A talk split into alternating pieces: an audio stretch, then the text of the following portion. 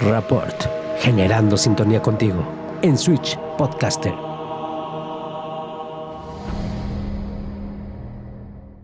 Oye, y por ejemplo, para todos los que nos están escuchando y viendo, ¿cómo podemos denunciar el maltrato? Porque además como iniciamos la plática Mm. también es, ¿para qué denuncio si no pasa nada? O sea, ¿cuáles son los pasos a seguir? Y que realmente, pues, esperamos y tenemos fe en las autoridades que hagan algo, ¿no?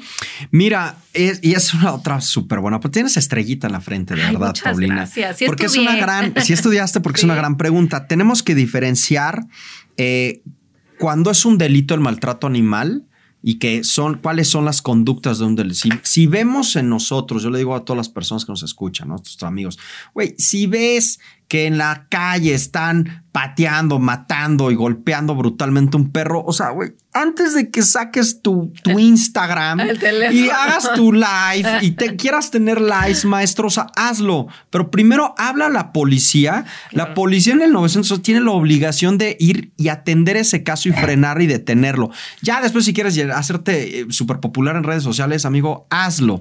Pero primero denunciar. Ahora, ¿Qué pasa cuando el perro está abandonado en una azotea en muy malas condiciones, en los huesos? A lo mejor no es un delito, no vas a hablar al Ministerio Público, no te vas a ir al Ministerio Público, pero sí son sanciones administrativas. Sí hay autoridades administrativas, por ejemplo, en la Ciudad de México, la PAUT, en muchos estados son las, las Procuradurías Ambientales o aquí también la Brigada de Vigilancia Animal, que intervienen, van y lo aseguran. Sí conocemos, y ojo a todos los que nos escuchan, bueno, no ojo, escuchen más bien, escuchen bien. Sí hay casos de éxito que conocemos y vamos, estamos por sacar una campaña y sacar un gran caso de éxito de una chica que denunció en la PAUT un perro que estaba en pésimo estado en una casa, abandonado en los huesos.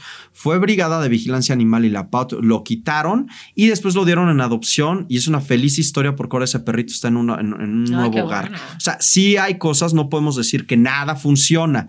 Desgraciadamente la vía penal, pues vamos a ser realistas, Paulina. Si les vale un rábano y 13 jotes, o creo que ni 13 jotes, nada más les vale el rábano, sí, nada más el rábano.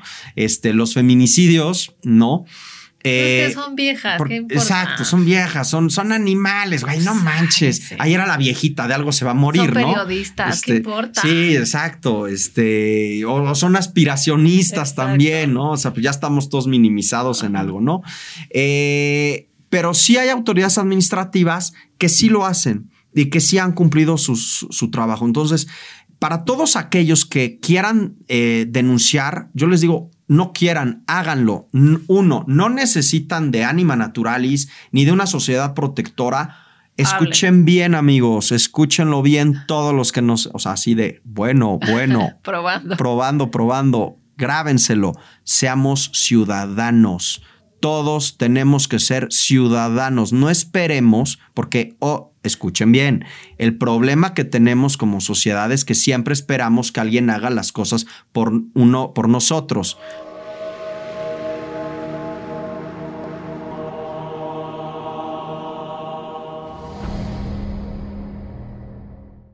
Los comentarios expresados en este programa son responsabilidad de quien los emite